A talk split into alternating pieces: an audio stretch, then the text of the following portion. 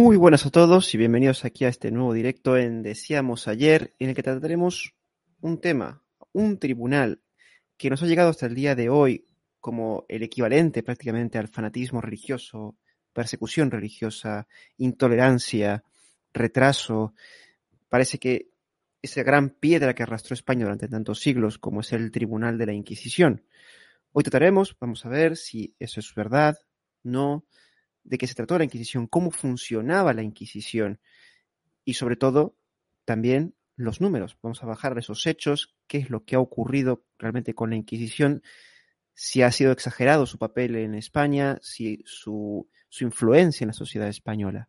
Y para ello contamos con un invitado auténtico lujo que por fin vuelve al canal, que tenía ganas de estar con él, como es Alberto de Piqueros a Vanguardia. Eh, bueno, ¿qué tal Alberto? ¿Cómo estás?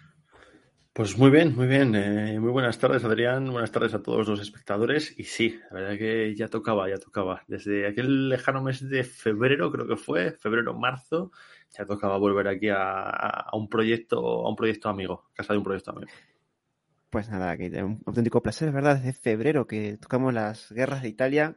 Por cierto, un programa muy, muy interesante, desde la primera hasta la última, como ahí los dos grandes potencias europeas por entonces, Castilla-Aragón y por otro Francia, chocaron por esa hegemonía europea. Y por cierto, como España terminó saliendo victoriosa de ahí y, y saliendo como la gran hegemón de Europa. Pero bueno, hoy vamos a un tema más menos belicoso, aunque es otro tipo de batalla. No sé si batalla cultural o religiosa, estaríamos por ahí, como es la que libró la, Inquisición. Pero yo creo que, Alberto, eh, como dijimos fuera de cámara, yo creo que la población, eh, a la población, a, la, a nuestra audiencia, nos, lo que nos gustaría escuchar es cómo empezó todo, cómo es el origen de la Inquisición, cómo surge este tribunal. Bien. Primer punto que tenemos que tener en cuenta. La Inquisición en Castilla, en la corona de Castilla, surge muchísimo más tarde que en el resto de Europa. Entonces, el origen que vamos a tratar ahora afecta principalmente a los países católicos de Europa, salvo a Castilla. La corona de Castilla no le afecta. Bien, entonces tenemos que irnos hasta el sur de Francia. Sur de Francia, la zona eh, al norte de los Pirineos. Allí, a principios del siglo XIII, va a surgir una herejía, la herejía albigense, la herejía cátara, y la Iglesia Católica va a realizar una cruzada. Es literalmente una cruzada, como las que vemos en Tierra Santa, en Jerusalén. Una cruzada para acabar con esta herejía. Bien, el problema es que una vez va a ser aplastado el ejército hereje, la Iglesia Católica, el Papa, se va a preocupar mucho de que no solo se haya vencido al ejército hereje, sino de que también las ideas heréticas sean eliminadas de la población. Y para ello es consciente de que los obispos no tienen la capacidad ni el tiempo de librar esa otra batalla, digamos, oculta en la sombra. Y para ello, en el concilio de Tolosa, de, no, perdón, de Toulouse, de 1229, decide crear un organigrama, un sistema que es lo que conocemos como la Inquisición. A partir de este momento, en Francia y en Alemania se va a implantar de forma automática. De forma automática. Automáticamente se van a crear inquisidores que van a tener que colaborar estrechamente con los obispos de la zona y que se van a encargar de las funciones que ya sabemos que se encargaba la Inquisición, ¿no? de perseguir la herejía, de juzgarla y erradicarla. Bien, en 1232 ya empezamos a ver como en la corona de Aragón por la influencia del catarismo, evidentemente estamos, eh, si cogemos un mapa de Europa, el sur de Francia está rozando con el norte de la corona de Aragón, Cataluña y Aragón. Entonces, las ideas cátaras van a llegar allí, van a penetrar, por lo que la Santa Sede también envía inquisidores a la corona de Aragón. De hecho, hay uno mm, especialmente famoso que es Nicolás Eimeric, que fue un inquisidor bastante duro y un inquisidor que se preocupó mucho de la persecución de herejes, de falsos conversos, de brujas también. Pero claro, estamos hablando de 1229, 1232. Ya tenemos la Inquisición, la Inquisición papal, una Inquisición controlada casi personalmente por el Papa y que no, no es una Inquisición que se introduce en la propia estructura de cada uno de estos estados. Es decir, los inquisidores no dependen del rey de Alemania, bueno, en ese caso no hay un rey en Alemania, del emperador de Alemania, del rey de Francia, del rey de Aragón, sino que son inquisidores que dependen única y exclusivamente del Papa. Y el Papa les dirige y tienen, bueno, son prácticamente plenipotenciarios, tienen plenos poderes y ni los reyes ni nada, pues prácticamente pueden controlarles. Claro, esto ya eh, es, claro, como tú me has dicho, acá puede encontrarse con un choque con el poder secular, porque un hereje puede ser juzgado por hereje y a la vez por algún delito civil. O sea, esos conflictos, ¿cómo se resolvían? ¿Se resolvían a favor de la Inquisición, de los tribunales civiles? En, te diría que casi el 99% de los casos a favor de la Inquisición, porque el inquisidor eh, era visto como, en fin, como un hombre, una fuerza especial, podríamos decir, de élite que tiene que perseguir al mayor enemigo de la fe, que es el, hereje. Entonces, por lo general, también te digo que vamos a encontrar muy pocos reyes, muy pocos condes que tengan ganas de enfrentarse a la Inquisición. Eh, porque el inquisidor puede, esto evidentemente es una metáfora, pero puede descolgar el teléfono y llamar directamente al Papa a decirle, oye, resulta que este amigo rey de Aragón me está poniendo trapas. Y que el Papa diga, tengo el botón de excomulgar aquí mismo, no, no me fastidies. Entonces, la Inquisición va a tener muchísimo poder, muchísimo poder. Ostras. Claro, ¿quién, ¿quién quiere enfrentarse en esa época donde la religión es tan importante a una excomunión? Claro, es que eso era una bomba atómica de la época. Efectivamente. Claro, acá has dicho la Inquisición está en Aragón, está en Francia, está en Alemania, pero no en Castilla. ¿Eso es porque la, herejía no llegó a Castilla o hay algún motivo que los reyes castellanos se opusieran a este tipo de tribunales? Se opusieron total y completamente. Ningún rey de Castilla quería tener delegados papales eh, manejando todos los hilos dentro de la corona de Castilla. Sabía que eso podía tener unas consecuencias a largo plazo muy graves. Pero también esto es cierto que en la corona de Castilla la herejía también se perseguía, pero no eran inquisidores los que se encargaban de ello. Habitualmente era la, propia justicia civil, la, jurisdicción civil secular era la, encargada de perseguir la herejía y de juzgarla y, en fin, de llevar a cabo todo el proceso de condena, de incluso hoguera.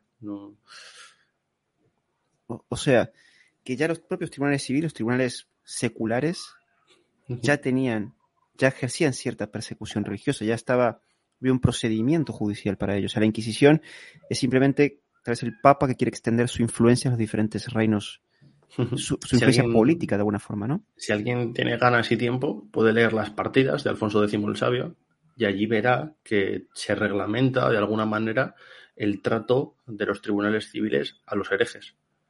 Y no era un trato especialmente benigno, que digamos. ¿no? Ostras. No, no, claro, ahí es que claro, ser hereje prácticamente era traidor en aquella época.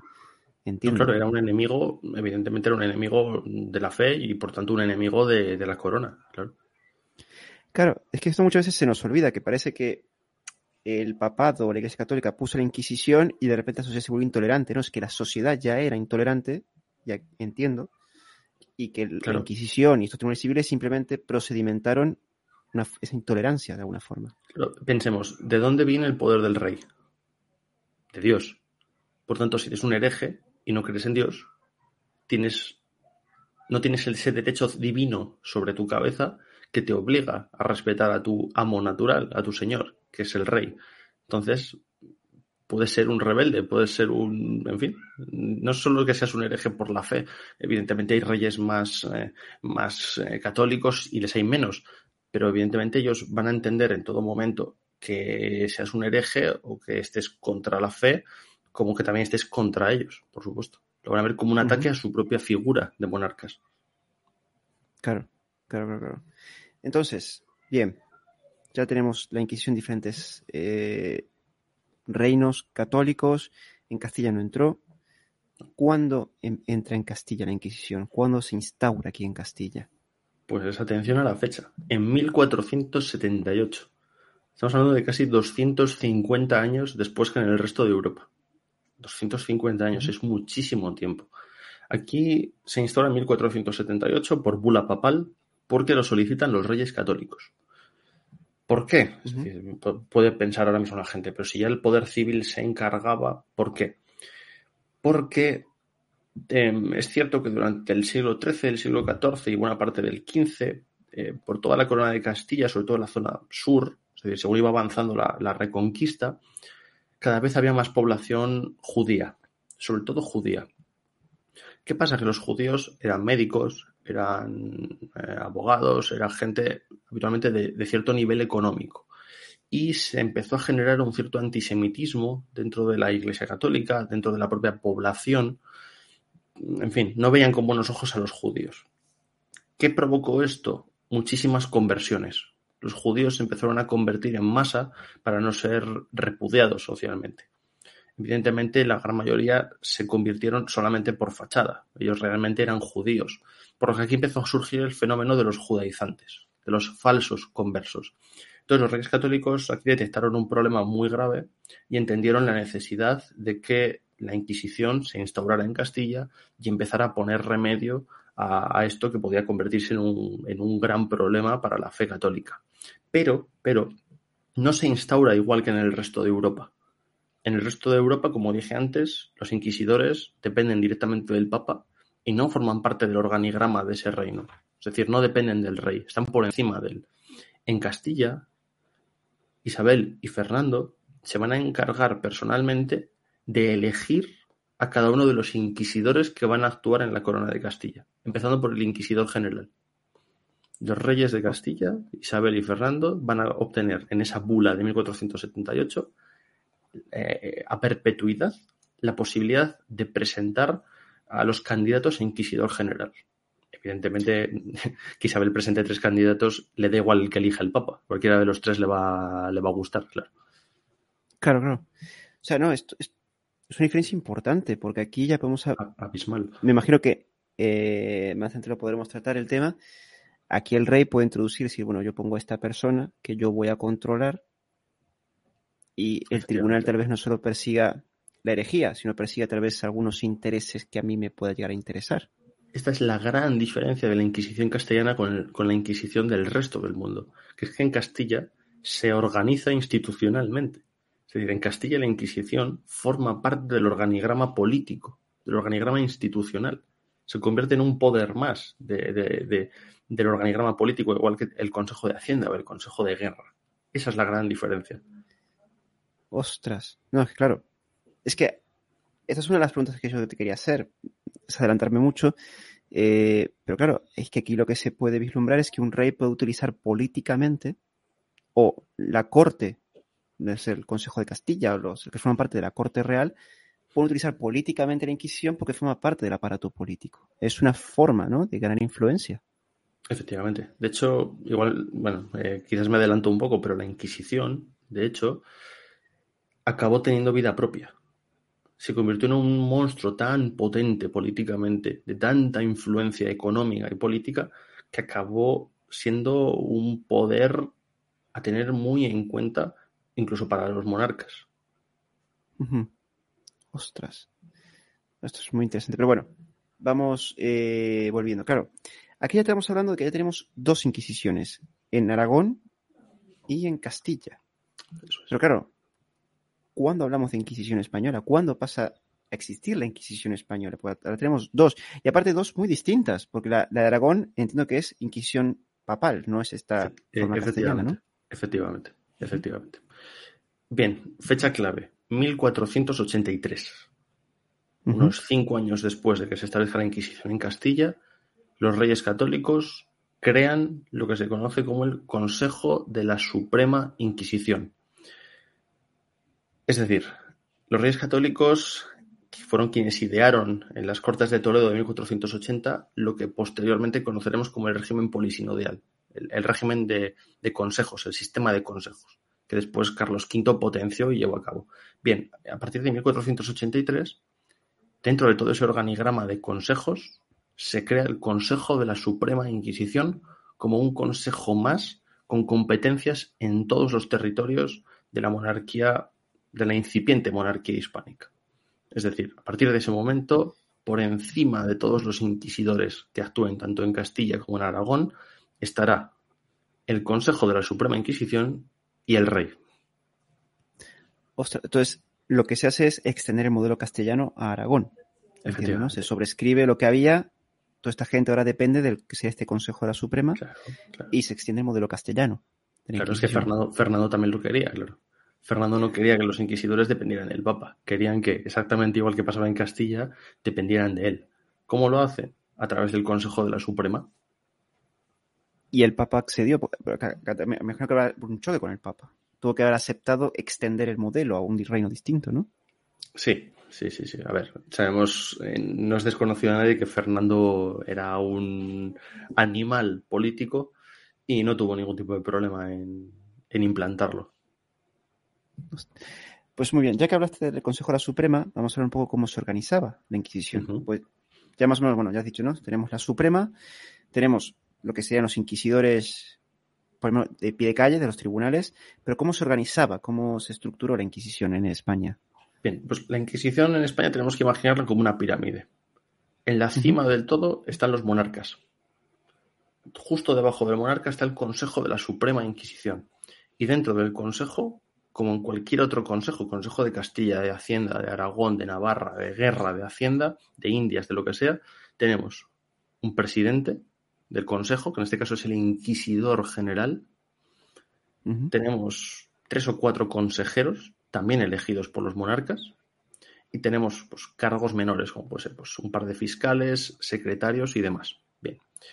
Después, no en todas, pero en el organigrama ideal es que en cada provincia o en cada ciudad haya lo que se conoce como un tribunal de la Inquisición local o provincial. Y estos son los tribunales con los que la gente realmente va a tener contacto. El Consejo de la Suprema, pues evidentemente va a ser la, cúspide, pero la gente no tiene contacto con ese consejo. Con quien sí tiene contacto directo en el día a día es con esos tribunales inferiores y se van a establecer, por ejemplo, pues en Sevilla, en Valladolid, en Salamanca, en Mallorca, en Barcelona. De hecho, en Barcelona va a ser especialmente duro al principio. En fin, se va a ir creando poco a poco un organigrama. Y en esos tribunales inferiores es donde vamos a tener unos dos o tres inquisidores, abogados, secretarios, médicos, abogados, o sea, también, bueno, en fin, eh, una terna de, cargos muy importante. Claro, entonces, ya has mencionado, bueno, en Barcelona especialmente duro, pero vamos, imagino que a lo largo de la historia de la Inquisición habrá habido periodos muy duros, donde la Inquisición, mm, digamos, fue dura, y periodos mm, de valle en el que tras la Inquisición el papel que jugó en la persecución no es tanto como, como podemos llegar a imaginar, ¿no? Todo el mundo temeroso de la Inquisición. Entonces, vamos, si quieres, empezamos con esos primeros momentos Has mencionado el tema de los judíos conversos. ¿Cómo fueron esos primeros años de la Inquisición castellana y después española? Fueron probablemente los más duros de su historia. Antes has comentado que la Inquisición fue dura. Mm, no estoy de acuerdo. No, creo que fuera más dura que un tribunal civil de la época. Más bien te diría que el contrario. Ostras. Te diría que el contrario. Sí, en un tribunal civil no tenían ningún tipo de reparo en aplicar la tortura o en una cárcel civil en pegarte una paliza diaria. Y en una cárcel de la Inquisición, evidentemente no tenías los derechos humanos garantizados, como podemos imaginar hoy en día. Pero sí había ciertas prebendas. Bueno, había cierto nivel, cierto nivel. Tenías por lo menos un plato de comida al día, que ya es en muchas ocasiones mucho decir. Entonces, en estos primeros años es cuando la Inquisición es más dura, porque es un, en fin, un poder joven, un poder que tiene una función muy clara, y que además coincide justo con los años en los que se finaliza la Reconquista.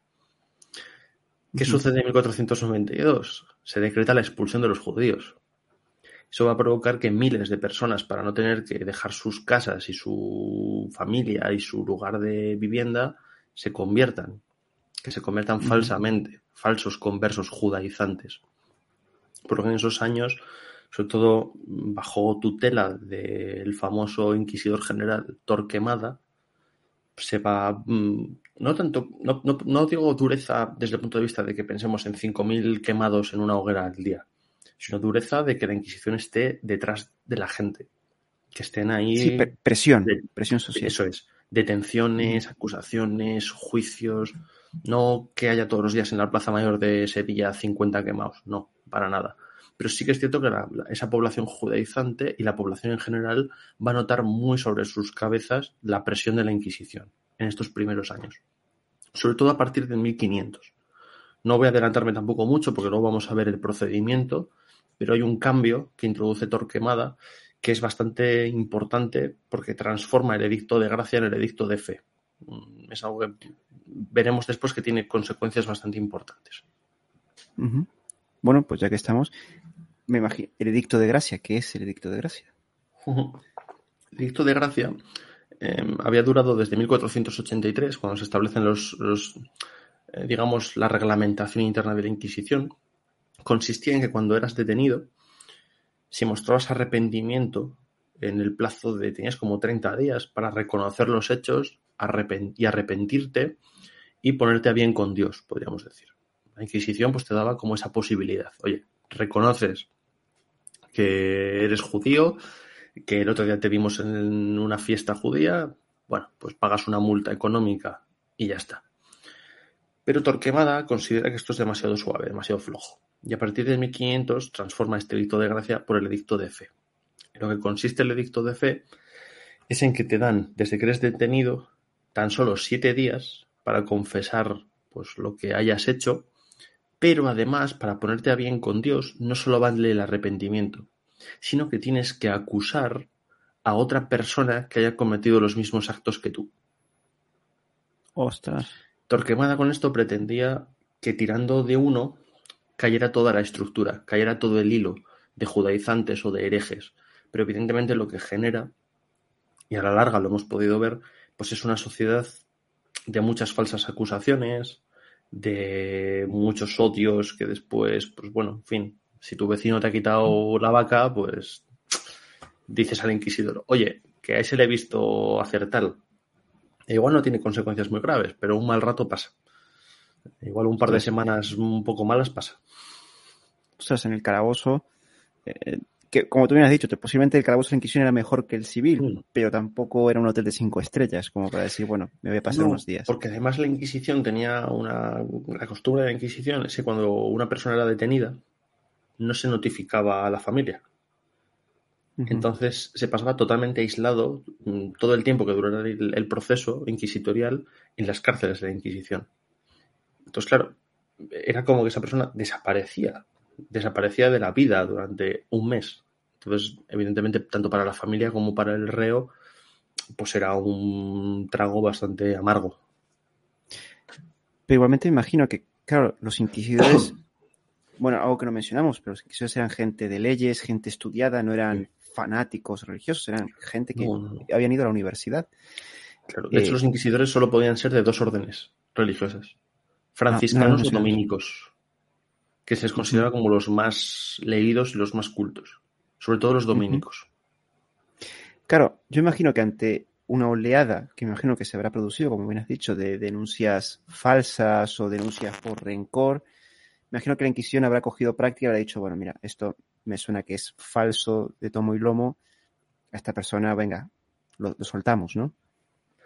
Sí, de hecho la Inquisición lo que acaba implantando, sobre todo desde mitad del siglo XVI, es que cuando una persona le decía, oye, mm, fulanito le he visto tal, no iba directamente a detenerle y iniciaba el proceso, sino que buscaba recabar pruebas antes de ir a detenerle.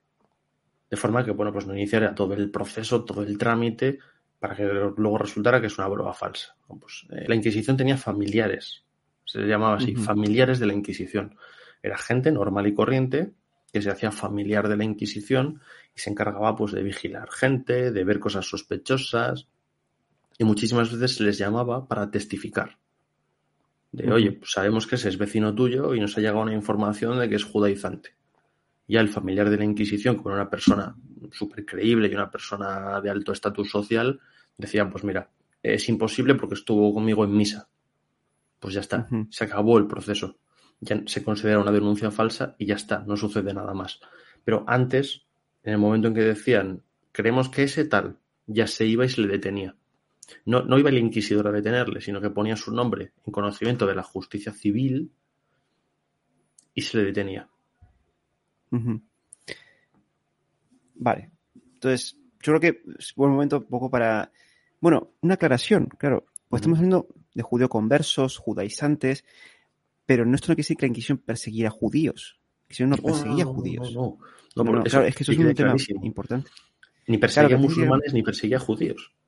No, no, no, no, No. Simplemente perseguía falsos conversos, es decir, moriscos, gente que era musulmana que se bautizó y que iba de católico, o judíos que, que se deciden convertir al catolicismo. A esos persigue, o a herejes, es decir, pues luteranos, protestantes, calvinistas, porque se les considera como desviados de la- del catolicismo. Pero si tú declarabas abiertamente que eras musulmán, a ti la Inquisición no te podía hacer absolutamente nada. Vale, vale. Es que esto sí que es importante aclararlo. Que sí, porque muchas veces se acusa a Inquisición que persiguió judíos y eso sí, no sí. es verdad. Se persigue a católicos, a gente bautizada, como ya ha dicho Alberto. Eso es. Eh, bien, entonces, el proceso. Porque hemos hablado de varios procesos, de que la Inquisición, ante la Inquisición, capturaba, después eso lo cambiaron. ¿Cómo era el...? Me imagino que el proceso habrá evolucionado a lo largo de la historia, no habrá un único proceso, pero bueno, más o menos, ¿cómo era el proceso de la Inquisición? Cuando llega una acusación, eh, cómo se le juzgaba, cómo era todo el procedimiento. Pues mira, lo cierto es que no cambió mucho, no cambió demasiado. Desde que se establecieron las, las reglamentaciones en el 83, 1483 con Torquemada, no cambió demasiado. El proceso consistía de varias fases. Primero, cuando ya se consideraba que las denuncias tenían fundamento, tenían cierto sentido, se detenía al- a la persona, se le llevaba a las instancias de la Inquisición y sin leerle los cargos de los que se le acusaba, se le preguntaba tres veces que confesara, para que mostrara arrepentimiento. Habitualmente, pues la gente no sabía de qué se le acusaba, o había gente que sí, pero se hacía el tonto. Entonces, esas tres preguntas, pues o no respondía o respondía negativamente. En ese momento ya se iniciaba la tramitación del proceso, puramente dicho. Ya delante de los inquisidores, delante del secretario, delante a veces incluso de teólogos y gente experta en, en leyes y en religión, ya se iniciaba el procedimiento. Ya se le leían los cargos, que esto es otro mito. Muchas veces se decía, no, es que torturaban a la gente sin acusarle de nada. No, falso. Aquí en esta parte del proceso ya se le leía. Pues mire, a usted le acusan de estar el sábado en una fiesta judía. Y él ya pues, podía negarse o podía decir que sí y mostraba arrepentimiento. Lo más habitual es que la gente se negara o que dijera medias verdades.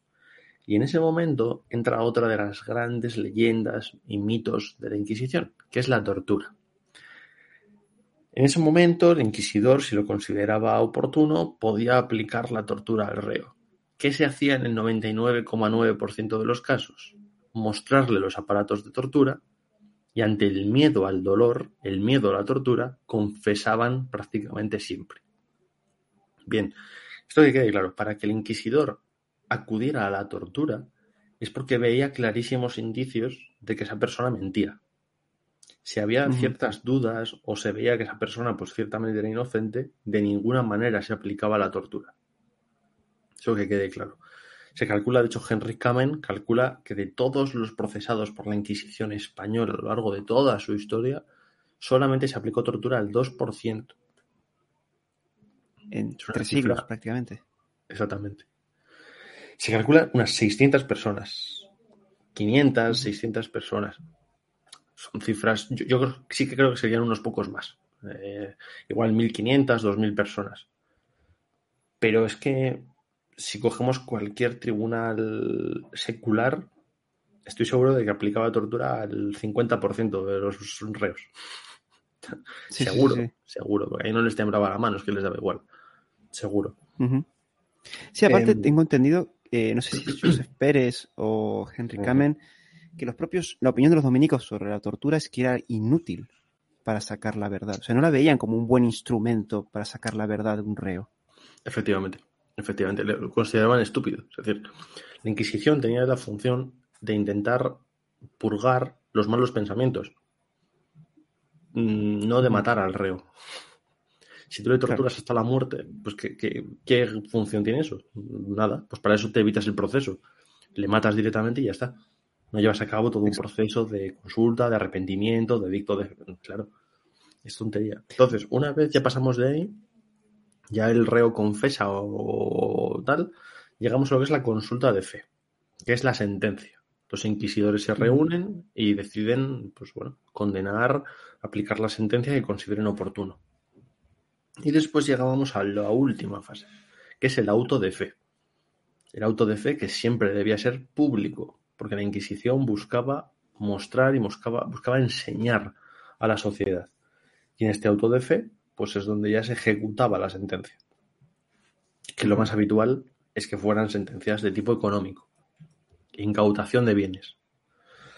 Lo más grave, gravísimo, condena a la hoguera. Pero solamente estaba reservada la hoguera para dos tipos de reo. O los que no mostraban, no mostraban ningún tipo de arrepentimiento, o los que habían caído con reincidencia en delitos gravísimos. Aún así, si, aunque fueran condenados a la hoguera, si se arrepentían en el último momento, se les mataba antes de ser quemados.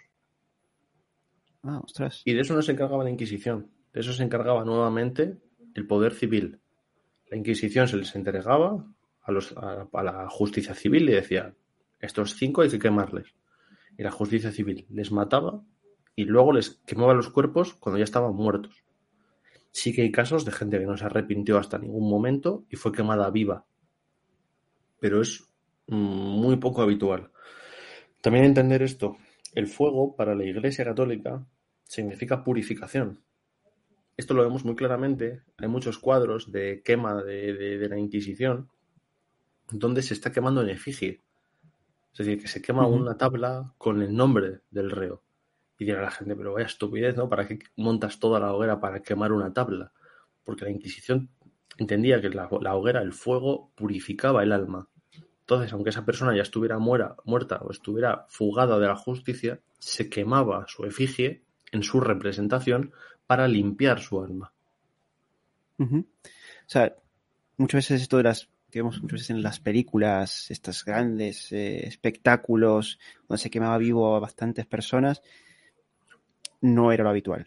No era. No, un fin de semana que la Inquisición va a quemar a cinco reos, venga, que no nos lo podemos perder. Sí, que es cierto que los autos de fe eran grandísimos acontecimientos. Es decir, eh, podían reunirse miles de personas en la Plaza Mayor para ver el auto de fe, porque, bueno, bien, eh, allí iban condes, duques, reyes, inquisidores, y era el, en fin, la fiesta, podríamos decir. Porque también la sociedad esto también hay que entenderlo. La sociedad no estaba en contra de la Inquisición.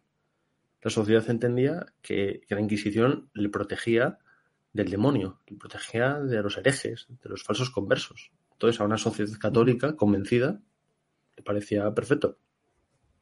Los autos de fe más, más grandes, hay uno de Madrid, en Madrid del siglo XVII, que es un cuadro muy famoso, y aquí en Valladolid, donde yo vivo, hubo dos autos de fe, si no recuerdo mal, en el 57 y en el 59, donde sí que fueron quemadas en total unas 100 personas.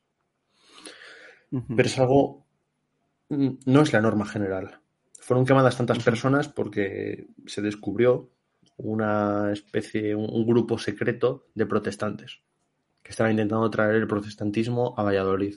Entonces, evidentemente, fueron quemados pero no es lo habitual, no es la norma general, aunque a veces lo parezca en las películas o en el cine o en el teatro o en los cuadros.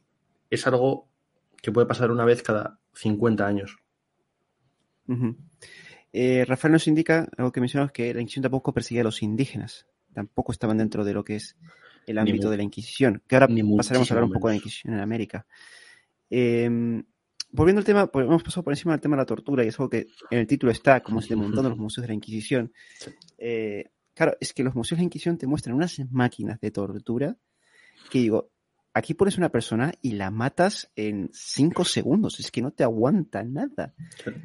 Algo que creo que no mencionamos es, ¿qué usaba la Inquisición como método de tortura? ¿Qué, métodos utilizaba? Bien, la Inquisición tenía tres métodos de tortura. La garrucha, la tortura del agua y el potro. La garrucha consistía en atarte las manos y con un peso en los pies y colgarte. De forma, pues hombre, como que te doliera muchísimo las extremidades, los hombros y demás. La tortura del agua consistía en ponerte un trapo en la cara y echarte agua lentamente sobre tu cabeza y eso simula una forma de ahogamiento, pérdida del conocimiento y ahogamiento, pero es falso, es un ahogamiento falso, no, no, no te mueres, pero sí sientes que te estás ahogando. Y luego el famoso potro, es que el, estirarte, ¿no? El estirarte de las extremidades. Pero la Inquisición tenía dos normas básicas en todo momento. Y todo el proceso de la tortura lo, lo vigilaba un médico. Porque nunca podía peligrar la vida del reo, nunca, y nunca podía peligrar ninguno de los miembros del reo. Si había peligro de que perdiera un brazo o una pierna, se tenía que detener automáticamente la tortura. Entonces, evidentísimamente, todas estas basuras que encontramos en museos de la Inquisición, de la dama de hierro y la pera, no sé qué, y no, no por dónde cogerlo, es imposible. No, no, pero es que aparte yo creo que pones una persona, la dama de hierro, y es que muere. O sea, es que lo vas a matar. No, no, es, un, es, un, elemento de ejecución. Pero es que la Inquisición no quiere ejecutar. La Inquisición quiere enseñar, quiere corregir el camino desviado del reo, no, no matarle. Sí, sí, bueno, pues es que incluso me parece, eh, me pasaron una imagen, no sé si era el Museo de Inquisición de Granada, eh, no quiero decir dónde es porque es que no me acuerdo, que sale un inquisidor con la guillotina. Y decís, ¿pero qué clase de método de tortura es este? Si es que esto mata.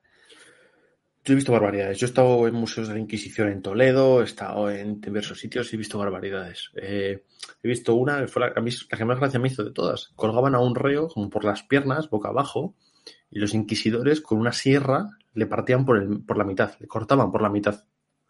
Yo decía, ya. y ya. Y pretenden que viva después el reo. Em, ¿Hay alguien que pueda sobrevivir a que le partan por la mitad? ¿Cómo va la cosa? Y el guía de allí del museo, pues no sabía ni qué decir. No, es que es total. Digo, no, no, cuéntame, cuéntame, porque es que. No sé. Sí, no, totalmente. Eh, nos preguntan si casi todo es montaje lo que se ve en los museos, en esos museos de la Inquisición. Sí. Yo diría que sí, porque se ven unas máquinas que, es que es eso, es que el momento en que preguntes cómo salía de esta máquina, es que sale muerto, como bien ha escrito Alberto. Es que yo insisto, todo lo que no sea la tortura del agua y todo lo que no sea el potro o la garrucha, que es algo tan sencillo como colgarte de los brazos para que te duelan los brazos, es una mentira. Es falso, es inventado. Así de fácil. Yo he visto, he visto, yo he visto de todo. He visto, he visto de todo. He visto como, en fin, para desgarrar huesos, para desgarrar pechos de la mujer, para cortar los dedos, para o sea, es imposible, absolutamente imposible. Sí, sí, sí, sí, totalmente. Eh, un tema que, como lo comenté Alberto fuera de cámara, no vamos a tratar es el tema de la brujería, porque hicimos un programa específico sobre brujería aquí en Decimos ayer, que estaba Alberto también, que os recomiendo verlo, en el que, bueno, como mucha gente aquí sabrá, aquí la brujería en España se persiguió poco y nada, muy, muy poco si lo comparamos con los números europeos. Eh, lo ponemos en su contexto. Ahí España sí que fue una excepción positiva desde nuestro punto de vista de nuestros valores actuales. Eh, y la Inquisición se basó en un método prácticamente científico para decir, no, esto no lo vamos a perseguir. Así que os remitimos a aquel programa y aquí vamos a seguir hablando de las otras persecuciones que sí que tuvieron lugar. Ya hemos hablado judíos conversos, moriscos, claro, el gran reto de la Iglesia Católica, como fue la reforma. Tú me has dicho que aquí en Valladolid se persiguió. ¿Cómo fue el papel de la Inquisición en esa persecución? Muy importante. Muy importante. Por dos, desde dos puntos de vista. Además, la Inquisición, me lo comentaste antes fuera de cámara, también tenía como ese, esa lista de libros prohibidos. Eh, los reyes, Felipe II, no puso ningún tipo de pega a que la Inquisición se encargara de perseguir esos libros que consideraban peligrosos porque podían difundir pues, el calvinismo o el luteranismo, evidentemente. Y luego la Inquisición fue muy activa en la persecución de, esos grupos protestantes que llegaron y muchos a España. No debemos pensar que aquí no hubo grupos, no, no. Llegaron eh, de manera muy notable, sobre todo por la zona de Sevilla, aquí en Valladolid, también en Madrid, hubo grandes grupos de protestantes y fueron la gran mayoría la mayoría les encontró la Inquisición y acabó, acabó con ellos, con el beneplácito absoluto de monarcas como Felipe II, Felipe III, Felipe IV, sin ningún tipo de, sin ningún tipo de pega. Eso, es justo lo que comentaba al principio, que aquí la Inquisición, como no dependía del Papa, que era una Inquisición al servicio de la monarquía, la monarquía hispánica, también fue un arma político fue un arma político que los monarcas también utilizaron a su antojo. Y evidentemente, en estos momentos de, difusión del protestantismo, que es un problema religioso, pero es un problema al fin y al cabo también político y militar, la Inquisición tuvo un papel muy notorio, muy notable. Y Felipe II encantado, claro, por supuesto. Claro, bueno, ahora que has mencionado el tema de los libros prohibidos, eh, claro, me imagino, como todo, ¿cuál fue la efectividad realmente de esa prohibición? Porque tengo entendido que Felipe II tenía libros que estaban en esa lista. Es decir, que a veces el propio, los propios monarcas se saltaban para tolerar la lista de la Inquisición. Entonces, ¿realmente qué efectividad tenía esta, esta prohibición y, de qué se trataba? ¿Es que no se podían publicar? ¿Se podían publicar pero sin algunas páginas? ¿Con comentarios? Lo que no se podía sobre todo era distribuir. Es decir, sí, esos libros llegaron, y no solo al rey, llegaron a escuelas, a academias, a universidades, y grandes teólogos los leían y discutían por ejemplo, cuando se empieza a fundar el Concilio de Trento y empiezan a darse años y años de debate, ¿cómo van a debatir los católicos y los teólogos españoles si no tienen acceso a esos libros? ¿Cómo van a debatir? Sería un debate eh, sin fundamento alguno, totalmente insulso. Evidentemente esos libros llegan sin ningún tipo de problema. Lo que la Inquisición evita es que se distribuyan por la población. Evita que esos mm. libros, de forma clandestina, pues empiezan a llegar a grupos de intelectuales o a grupos de personas que pueden tomar esas ideas y puede suponer un problema para la integridad política y territorial de la monarquía, claro. Entonces era un poco controlar hasta dónde podía llegar cierta publicación, por lo que entiendo. Exactamente, exactamente. Pero, pero esa idea de ¿no? cerrazón absoluta, aquí no llegaba nada, es mentira, es mentira. Los grandes teólogos en las universidades los leían y debatían sobre ellos y reafirmaban el catolicismo bajo su punto de vista una vez leían esos volúmenes. Eh, entonces, bueno, ya tenemos esa lucha política que fue con la Inquisición, con el protestantismo, que ahí jugó el papel fundamental para desarticular esos grupúsculos que fueron apareciendo, como mencionado Valladolid. Claro, ya estamos hacia finales del siglo XVI, principios del XVII. ¿Cómo fue evolucionando la Inquisición hasta finalmente su prohibición, hasta su abolición en el siglo XIX? ¿Cómo fue la evolución de su poder, de su influencia en la sociedad? Pues fíjate, yo esta es una frase que siempre digo para definir la Inquisición a partir de estos primeros años, que es que la Inquisición española jamás fue sanguinaria, que es la imagen que todos tenemos, como de inquisidores que les gusta quemar gente y torturar y matar y dar sangre. Nunca. La Inquisición siempre fue ambiciosa. Siempre fue ambiciosa. Muchísima gente utilizó el organigrama de la Inquisición para medrar socialmente, para obtener un estatus social más avanzado y como catapulta a otros consejos. Muchísimos eh, funcionarios de Consejo de Castilla, de Hacienda, de Indias, primero pasaban por el Consejo de la Inquisición y una vez hacían un buen papel en ese consejo, ya llegaban al resto de altos cargos de la monarquía de España. Entonces, la Inquisición siempre fue muy ambiciosa políticamente y siempre se extralimitó sus funciones. Y eso generó debates durísimos con otros consejos. Consejo de Órdenes, Consejo de Castilla, Consejo de Aragón, que también tenían, eh, digamos, capacidad jurídica, pues siempre discutían muchísimo con la Inquisición porque consideraban que se entrometía en sus asuntos. La Inquisición, además, amasó un enorme poder económico. Como dije antes, la grandísima mayoría de las penas que imponía no eran de sangre, de torturas, eran de incautación de bienes, de multas económicas, de, en fin, de mucho peso, por lo que la Inquisición consiguió una grandísima riqueza, una gran fortuna. De hecho, a Felipe IV le llegó incluso a hacer un préstamo le llegó a prestar dinero al propio Felipe IV, porque andaba, en fin, Felipe IV ya sabemos, gran rey, pero siempre estaba metido en mil guerras, en mil líos, y llegó incluso a prestarle dinero y demás. Y la Inquisición se volvió muy ambiciosa porque en 1647 ordenó a todos los tribunales inferiores que las decisiones y las sentencias pasaran antes por el Consejo de la Suprema. Antes, un tribunal inferior podía dictar una sentencia, y el reo tenía la posibilidad de apelar al Consejo de la Suprema. Pero a partir de ese momento, a partir del 1647, todas las sentencias tenían que pasar por el Consejo de la Suprema. Es decir, ¿Y eso por qué? Generó un sistema muchísimo más centralizado. Ambición. Ambición. Los inquisidores generales y los consejeros querían que todas las decisiones importantes pasaran por ellos. Por ambición, evidentemente. Por, por ambición. Y también como reflejo de que la Inquisición estaba en decadencia, lentamente. Porque al principio, en esas primeras épocas donde había decenas de procesos, es imposible que todo pasara por un solo tribunal. Esto refleja que poco a poco va a ir decayendo. Cada vez va a ir perdiendo poder económico, va a ir perdiendo influencia política, también socialmente va a empezar a haber cierto cansancio, se va a ver con cierto recelo poco a poco a estos familiares de la Inquisición, empiezan a considerarles un poco jetas en nuestra jerga actual, ¿no? Ah, mira, es, es familiar de la Inquisición, pues para ver si asciende a consejero de Castilla, ¿sabes?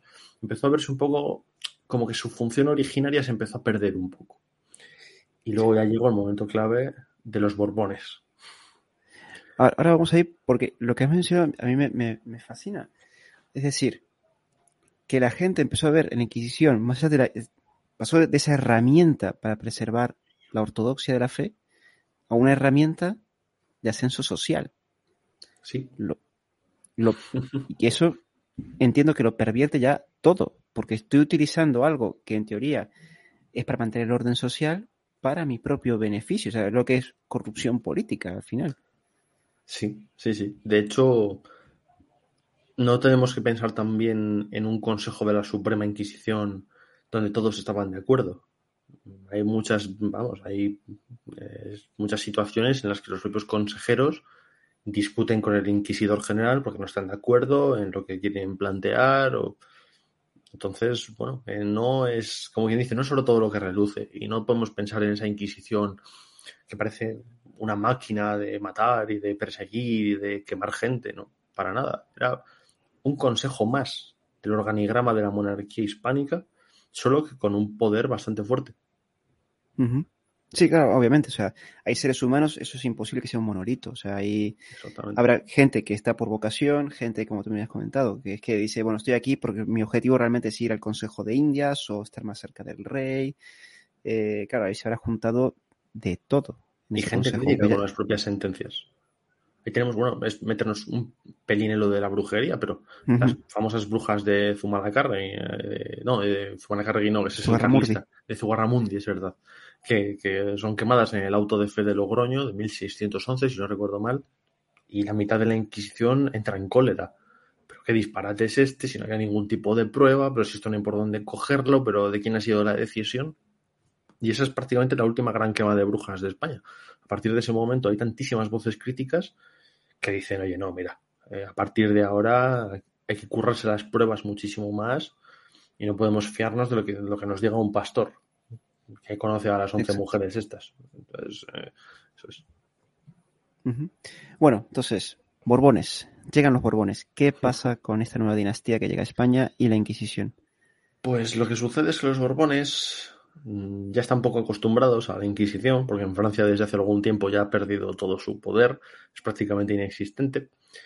Con Felipe V todavía tiene bastante poder la Inquisición, pero a partir de Felipe V ya va en caída, en caída libre. Y sobre todo en época de Carlos III, eh, los Borbones, sobre todo Carlos III, intenta implantar un sistema regalista, es decir, donde el poder regio esté muy por encima del poder de la Iglesia, no, no quiere influencias de la iglesia para nada. Ahí está, bueno, expulsa incluso a los jesuitas. Entonces cada vez se va a separar más de la Inquisición. Cada vez van a empezar a verla como una molestia. Además tenemos estamos en el siglo XVIII, siglo de ilustración. Cada vez más ideas ilustradas, más renovadas, empiezan a ver que la Inquisición no tiene ningún tipo de sentido, que es algo propio del pasado, que no es algo que tenga sentido en este momento. Y la Inquisición se va, se va a defender con uñas y dientes. Va a provocar destituciones, va a provocar, sí, va a abrir procesos. De hecho, hay un gran consejero, creo que llegó a secretario, que era Pedro de Olavide, que creo que hizo una repoblación muy interesante en la zona de Sierra Morena y demás, o sea, un, gran, un gran tipo que la Inquisición, o sea, se metió con la Inquisición, intentó arrebatarle bienes, intentó arrebatarle prebendas a la Inquisición, y la Inquisición le abrió un proceso inquisitorial. intentando tratarle de hereje, intentando meterle en un problema gordo. Y logró su destitución.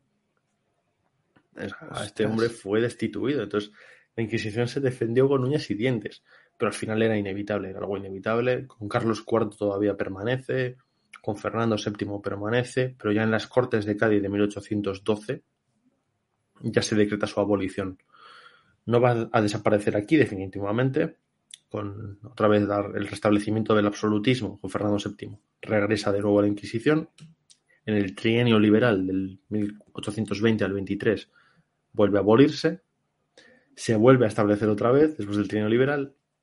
Y definitivamente en 1834, durante la regencia de María Cristina, con Martínez de la Rosa en el poder, se va a abolir definitivamente. Y en palabras de Henry Kamen, se, siempre dice como que se desvaneció sin un murmullo. Claro, pero estamos hablando ya, eh, creo que si mal lo tengo entendido, entre Carlos III y Carlos IV, que los has mencionado, creo que ah, muertos, o sea, condenados a muerte, ¿cuántos puede haber habido? Uno, dos personas. O que aquí ya la Inquisición no, no tenía un papel ya. O, prácticamente era una. O menos, sí, sí, o sea estamos hablando de que la Inquisición aquí ya no tenía ningún tipo de influencia social, ya era un vestigio, pero igual, vamos, era... pero igual que el resto de consejos. Con la llegada de los Borbones se empiezan, los consejos se, mm, no desaparecen, pero se crean las secretarías de Estado. Las famosas secretarías sí, sí, de Estado, Secretaría de Guerra, Secretaría de Marina, Secretaría de Hacienda. Entonces los consejos en sí, todos los consejos, no solo el de la Inquisición, mmm, se convierten en algo residual, en algo que es un poco testimonio del pasado histórico de, de España, pero que no tiene ningún tipo de función real. Sucede con, también con el Consejo de Castilla, el de Indias, el de Aragón, sucede con todos. Sí, sí, sí, sí. Imagino que los tribunales a pie de calle serán más de lo mismo, ya será, bueno, sí, la Inquisición. Ahí va un inquisidor, pero no el Pues- papel social con la población, nada, ¿no? Es como que se, todavía se ha guardado un poco su respeto entre las élites absolutistas, quizás. Porque de hecho luego durante, en el- en- durante las guerras carlistas, las guerras civiles, sí que es cierto que el bando carlista, por eso salía antes el nombre de Zumalacárregui, sí que defienden un poco el restablecimiento de la Inquisición. Pero es algo ya que no tiene ningún tipo de fuerza ni de sentido y nadie va a hacer porque vuelva a establecerse. Entonces, claro, acá está una de las cosas, eh, no sé si es leyenda negra, otra vez ignorancia, no sé a qué atribuirlo, que dicen que, bueno, que, que la prueba de que España es fanática religiosamente o que otra es por lo tarde que termina aboliendo la Inquisición. Pero uno ve por Europa y la tolerancia religiosa no es que brille por toda Europa, excepto en España, ¿no? O sea, más o menos todos los países empiezan a, a aceptar la tolerancia religiosa más o menos en las mismas épocas que España. Sí que está, está Francia para hablar de tolerancia religiosa. Con las matanzas de protestantes, de católicos en París, ahí en el siglo XVI. Está Alemania para hablar de tolerancia religiosa. que quemó a miles de personas, eh, tanto los dos bandos, tanto el bando católico quemó protestantes como los protestantes, que también es algo que a veces parece que no, es que Lutero no quemó a nadie, no, sí, claro. Calvino y Lutero también la liaron probablemente Sí. incluso más, muchísimo más que el bando católico. O sea, estamos a- es que siempre eso se dice con una visión presentista. Estamos hablando del siglo XVI, del siglo XVII. Un siglo violento, donde la guerra era el pan nuestro de cada día, donde había un- una convicción religiosa sincera. La gente realmente, le- la, la iglesia y el catolicismo, la fe, ocupaban su día a día, ocupaban sus fiestas, sus calendarios. Eran un poco su desahogo para la otra vida, para saber que, que llevar una vida mm, católica iba a, a darles pues, ciertos mm, poderes en la otra vida. Entonces, la gente realmente era católica y no quería eh, compartir espacio con falsos conversos o, o con moriscos o con musulmanes en época de guerra o con protest porque, ¿por qué? porque se les consideraba peligrosos. Si tú estás en guerra con el Imperio Otomano y vives en una zona donde hay 500 turcos, porque el tema de los DNIs pues es como bastante moderno, pues evidentemente no se quería. Y si la Inquisición aparecía y se les llevaba, pues tú tan contento. Pero eso pasaba en. Portugal, en Inglaterra. Bueno, Inglaterra también tiene lo suyo, con las persecuciones y las matanzas de católicos con Isabel I. Alemania, Francia, Suiza, Italia. Como decía el refrán, quien esté libre de pecado que tire la primera piedra.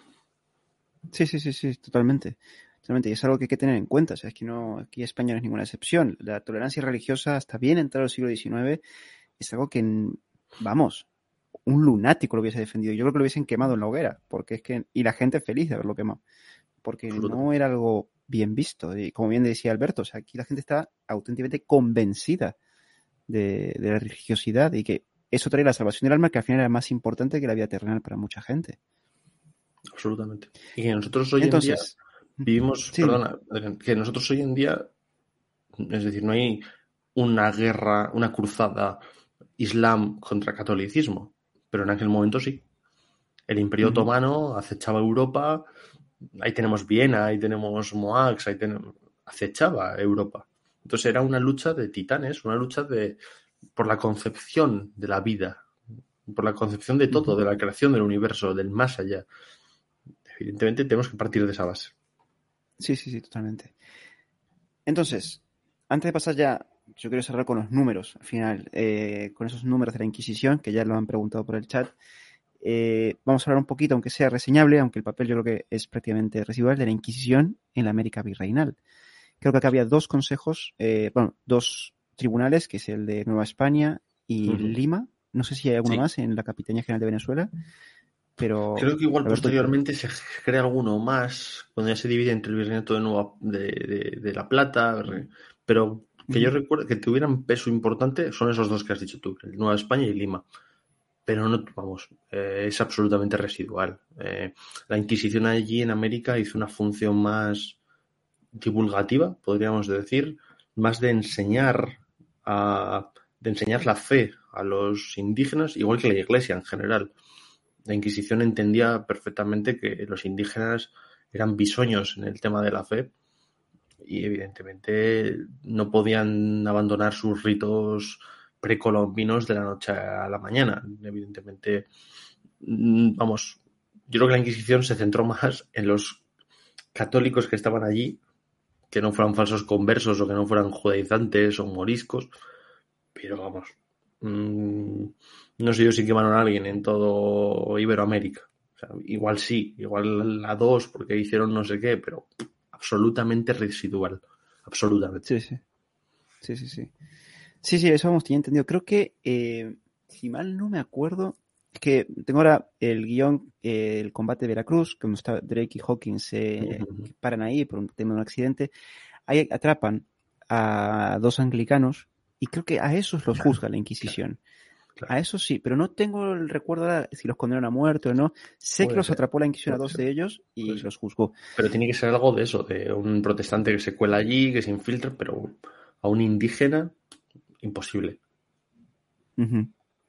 Bien, entonces, números. Vamos a los números, que al final es también lo que la gente quiere escuchar. Estamos hablando de 300, no olvidemos, 300 años prácticamente del tribunal.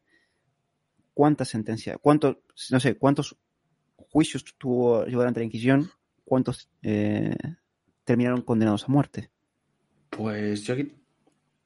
A ver, eh, esto es importante explicarlo antes de. Antes, yo las cifras que manejo son un poco de comparativa entre las que dan los expertos que han pasado años eh, investigando esto, sobre todo pues, en el Archivo Histórico Nacional, que hay una sección de Inquisición maravillosa. Que no son cifras que yo me saqué de la manga, por así decirlo.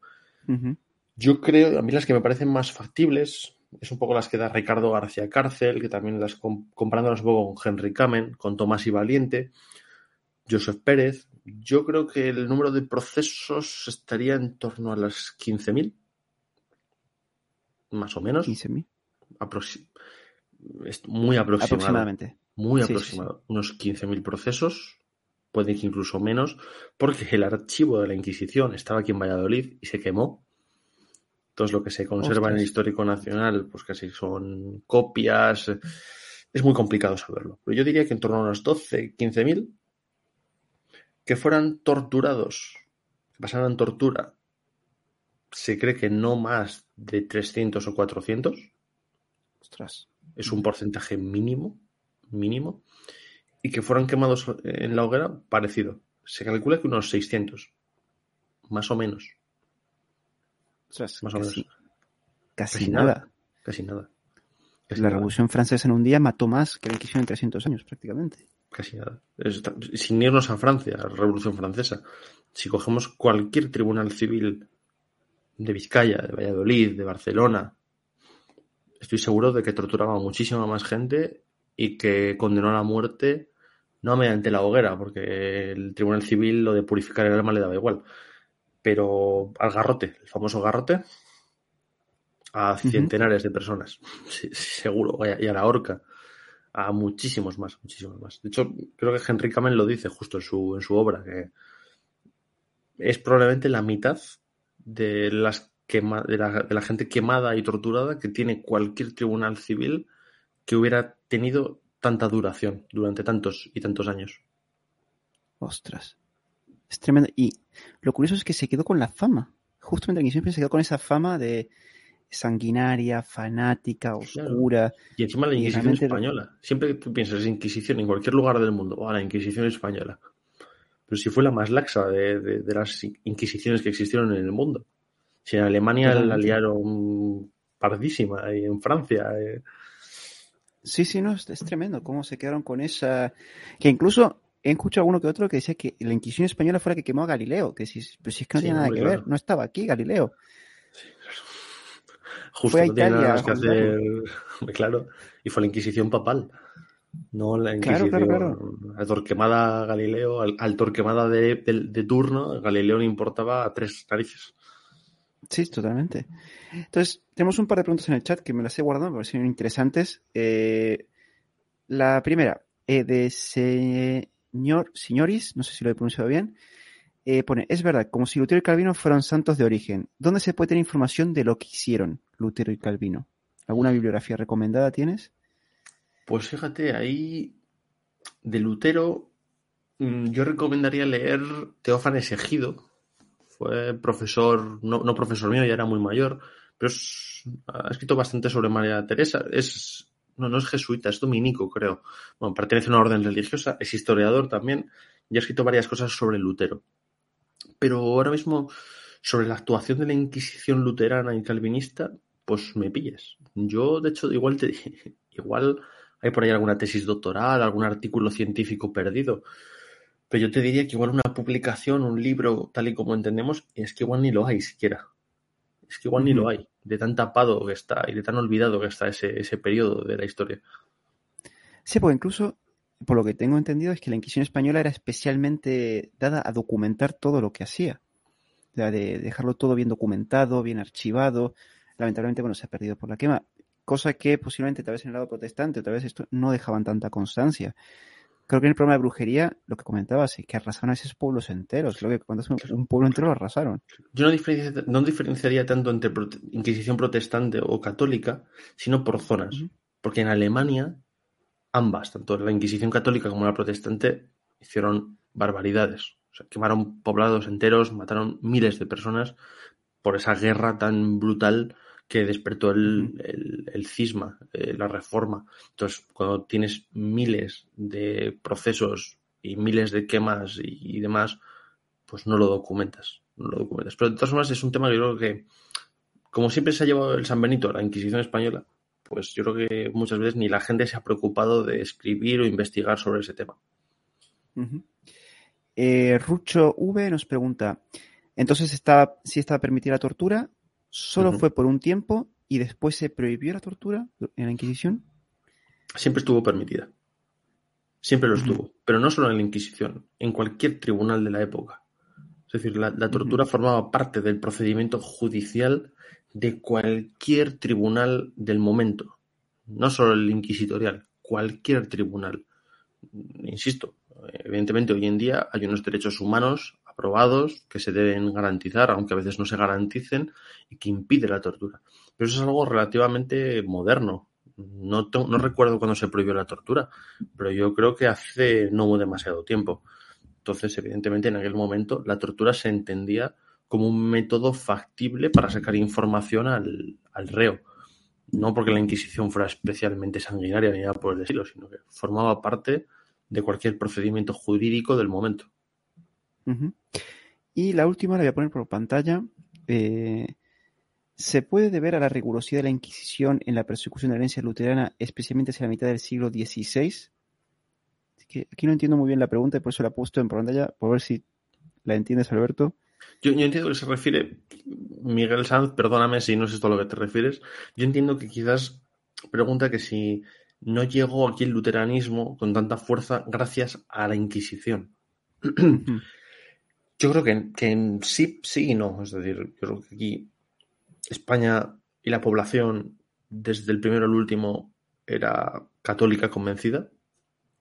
Mm, todos sus líderes eran católicos convencidos y veían a Lutero como un, como un enemigo, como un enemigo de la fe y por ende como un enemigo de, la monarquía y como un enemigo del catolicismo.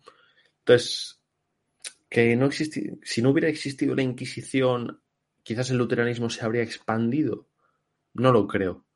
Pero sí es cierto que quizás muchísima más gente se hubiera visto influenciada porque al final es lo que comentaba, que la Inquisición localizó, persiguió y ejecutó a muchos grupos secretos de, protestantes que llegaron aquí infiltrados, muchas veces incluso en, como camuflados como religiosos católicos, y fueron localizados y capturados.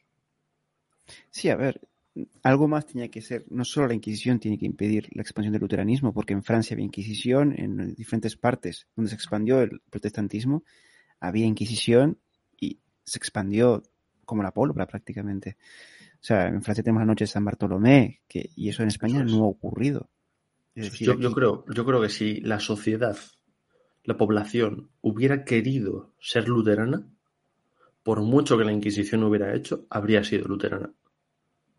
Porque la Inquisición no podía quemar a miles de personas. Pero es que no había ganas de ser luterano. Claro. No, y además es que estamos, yo creo que atribuyendo prácticamente poderes sobrehumanos a la Inquisición. O sea, al final es un tribunal limitado. O sea, estamos hablando del siglo XVI, XVII. Los medios no son los de hoy en día. No hay internet, no hay. La Inquisición no trataba de llegar a todas partes, pero era imposible físicamente para el tribunal. No, no era el FBI, claro. no, claro, es que Joder, es que muchas veces le atribuimos a la Inquisición unas cosas que decís, que ni hoy en día serían capaces de controlar, controlar. Hoy en día es, España no es capaz de controlarlo todas sus fronteras totalmente. A la Inquisición es imposible que pudiera. Exactamente. Pues nada, Alberto, yo creo que ha quedado un programa bastante interesante, lo hemos hilado bien, un poco la historia, hemos desmentido unos cuantos mitos, nos hemos recreado un poco los museos. Invita a la gente a que ir a los museos igualmente, o sea, para pasar un buen rato te ríes sabiendo un poco de historia, yo creo que te puedes llegar a reír. Y no, Rucho, a Galileo no lo quemaron. Murió de viejo en su palacio, me parece. Eh, Galileo no fue quemado. No, no fue quemado. Correcto. Y, nada, Alberto, agradecerte otra vez tu tiempo. Seguramente vendremos de vuelta. Ya hemos hablado cuándo volver a Alberto. Un programa muy interesante. Solo voy a adelantar una cosa. Norte de África. Allí es donde viajaremos con Alberto. Eso es. Muy, muy interesante y muy, muy desconocido.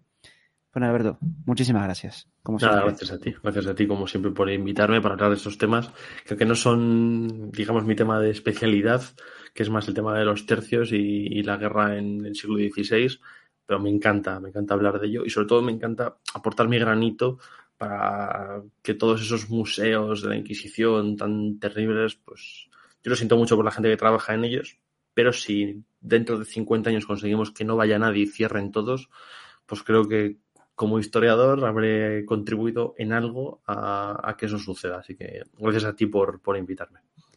Nada, nada. Tal vez que tal vez yo no deseo que cierren, que los reformen, que pongan lo que realmente había, que puede ser incluso más interesante y más instructivo. Seguro. Y, y, nada, pues nada, desmentir un poco. No se trata de traer de vuelta la Inquisición, que no, se trata de poner cada cosa en su sitio. Yo lo he dicho, de hecho, generó una sociedad de denuncias falsas, generó una sociedad, fue muy ambiciosa. Aquí ni leyenda blanca, ni rosa, ni negra. Aquí la realidad histórica, que para eso estamos. Eso es. Eso es, Alberto, totalmente de acuerdo. Pues muchísimas gracias, Alberto, a la gente del chat. Muchísimas gracias, como siempre. Y nos vemos en el próximo directo. Hasta la próxima.